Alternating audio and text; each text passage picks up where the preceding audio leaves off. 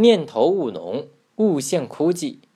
念头浓者，自待厚，待人亦厚，处处皆浓；念头淡者，自待薄，待人亦薄，事事皆淡。故君子居常嗜好，不可太浓艳，亦不宜太枯寂。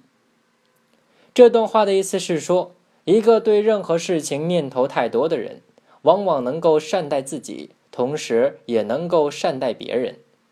他要求处处都丰富、气派、讲究。一个对任何事情念头很淡的人，不仅处处刻薄自己，同时也处处刻薄别人，于是事事便显得枯燥无味，毫无生气。汉高祖刘邦得天下后，封赏功臣，让帮助自己夺得天下的功臣张良接受三万户封地。张良推辞了，他说：“我跟皇上最初是在刘县相会，只把刘县封给我就足够了。那时的刘县经历战乱，户口大概不会超过一万户。”张良随汉高祖刘邦入函谷关后，刘邦当皇帝，张良就静居在家，闭门不出。他说：“我蒙皇帝信任，充当军师，不过出了点主意就封万户侯，这已经是最高的待遇了。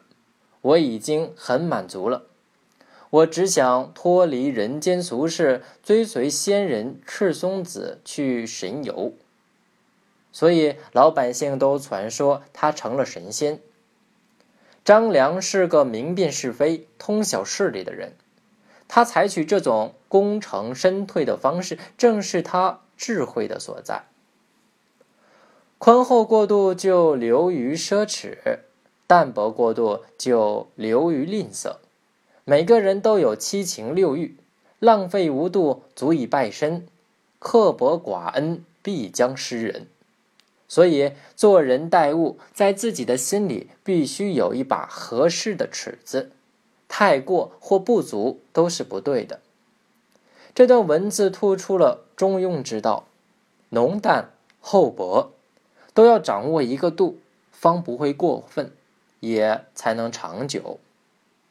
正所谓“故量有浅深，气有盈缩，一浅一盈，小人之腹，亦”可不忍于